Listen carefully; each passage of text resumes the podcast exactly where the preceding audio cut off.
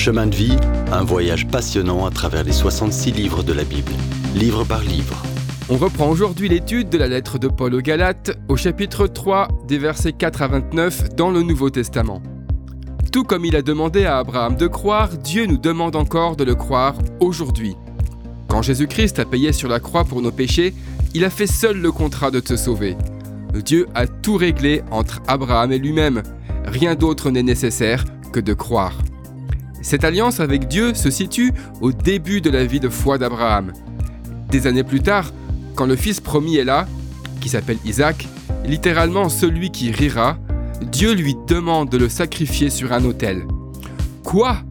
Tuer le bébé miracle, le fils né dans une situation impossible? Mais Abraham croit que Dieu peut ressusciter Isaac, son fils, pour accomplir sa promesse. Il conduit son fils qui a maintenant grandi vers l'autel et s'apprête à le sacrifier. Mais au dernier moment, Dieu l'empêche de tuer Isaac. Un bélier qui se trouvait là sera immolé à sa place. Abraham prouve ainsi qu'il croit Dieu. Mais bien qu'il épargne le fils d'Abraham, Dieu n'a pas épargné son propre fils, Jésus, mais l'a livré pour nous tous. Le but de la loi était de garder un peuple pécheur sur la voie du salut jusqu'à la venue de Jésus-Christ le descendant.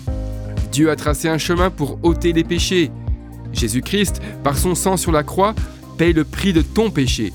Ta foi en Jésus te sauve, et rien d'autre. Mais la loi accomplit une chose glorieuse. Elle fait de la place pour la compassion, la miséricorde. Quand les gens faisaient des sacrifices pour leurs péchés, ils admettaient avoir besoin de pardon. Et c'est sur le propitiatoire, le couvercle de l'arche de l'alliance, qu'on pouvait trouver la compassion. Tous les sacrifices pour le péché nous enseignaient qu'on avait besoin de Jésus-Christ. Ta foi en Jésus te donne ce que tu ne pourrais jamais obtenir par la loi. Elle te donne une nouvelle nature et fait de toi un fils légitime de Dieu.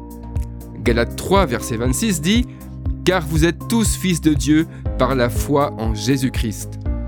La foi te donne le pouvoir, l'autorité, le droit de devenir enfant de Dieu simplement en croyant en lui.